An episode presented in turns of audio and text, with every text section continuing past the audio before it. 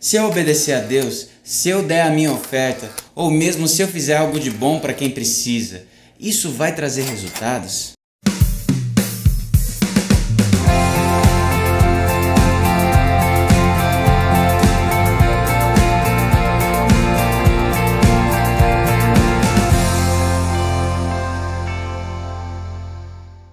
E aí família, aqui pastor Matheus Santiago para mais um vlog, para a gente falar hoje sobre obedecer a Deus. Obedecer a Deus traz prosperidade na nossa vida?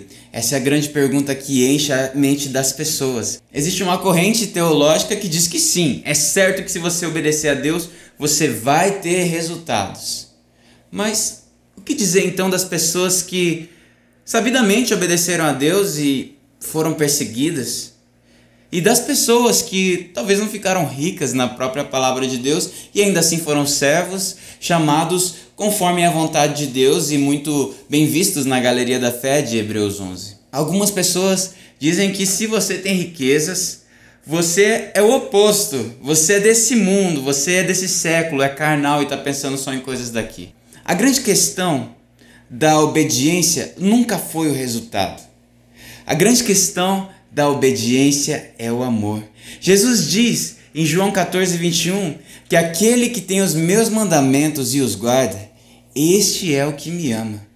Então, se a gente está obedecendo a Deus, a gente está obedecendo porque a gente é amado por Deus e porque a gente ama a Deus, não porque a gente espera algum resultado. Muitas pessoas que vão pela corrente de que a gente vai ter o que Deus nos der porque a gente obedeceu, normalmente elas não estão pensando em graça, elas estão pensando em lucro. E aí, no fim das contas, elas se frustram. Porque Deus não é um Deus que faz tudo o que queremos, na hora que queremos e do jeito que queremos. E o apóstolo Paulo já ensina a Timóteo, em 1 Timóteo 6, de 6 a 10, que toda pessoa que tenta tornar o evangelho fonte de lucro, elas vão de mal a pior e às vezes até abandonam a fé por cobiçarem e o dinheiro e de repente não receberem. Quantas pessoas você já conheceu que são decepcionadas com a fé só porque não receberam o que Deus deu, achando que com simples palavras mágicas podia controlar Deus? A você, que hoje se sente em aperto, em limitações financeiras, em grande dificuldade, seja de qual nível, o Senhor nos ensina que Ele nos traz sustento. A gente tem promessas como a do Salmo 34, versículo 10, em que a Bíblia diz que os leões podem passar fome e necessidade, mas os que buscam o Senhor de nada têm falta.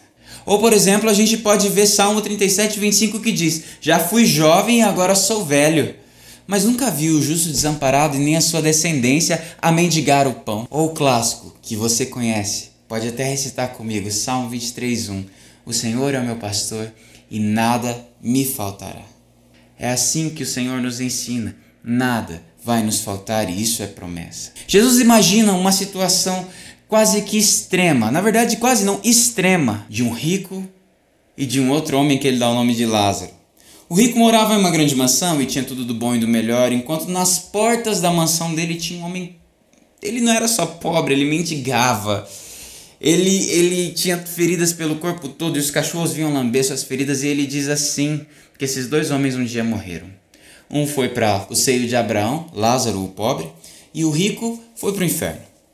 E o rico desejava tanto que sequer Lázaro pudesse tocar com a ponta do dedo dele com um pouquinho de água, de tão sofrido que ele era. E ele falava para Abraão: Por favor, deixa pelo menos eu ir falar para os meus irmãos que não compensa essa vida má. E aí a gente aprende que aquele homem que era rico, mas não era rico para com Deus, não compensou para ele.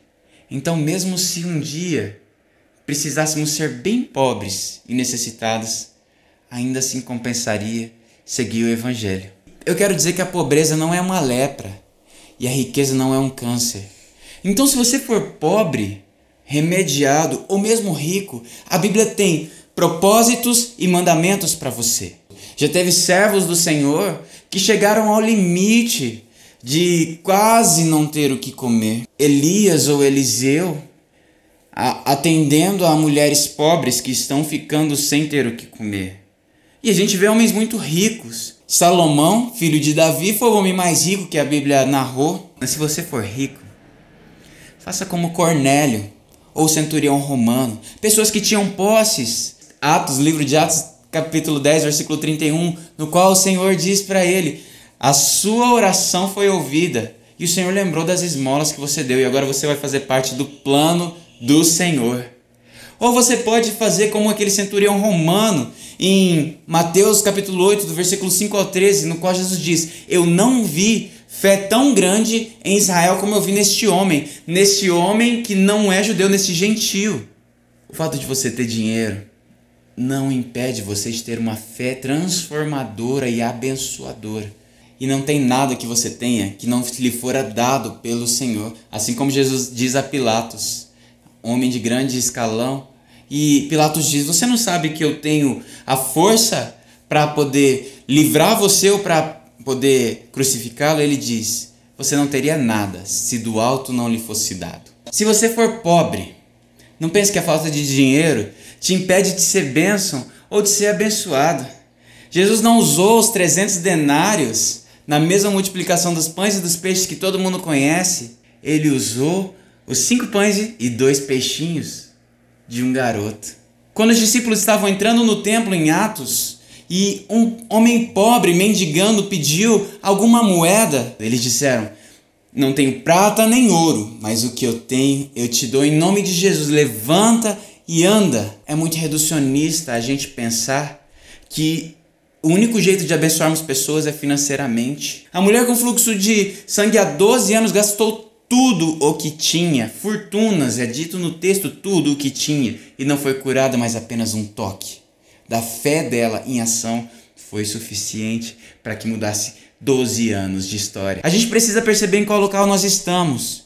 Não importa o motivo, importa o propósito do Senhor. Todos nós vamos ter lutas, aflições e vamos sofrer perseguições. Sabe por quê? Porque todo que quiser obedecer ao Senhor e todo que quiser viver piedosamente essa pessoa vai sofrer perseguição. Isso está dito em 2 Timóteo 3,12: Todos os que desejarem viver uma vida piedosa padecerão perseguições. Mas o que nos alegra é saber que existe muito mais do que riqueza, muito mais do que ser só feliz, inclusive.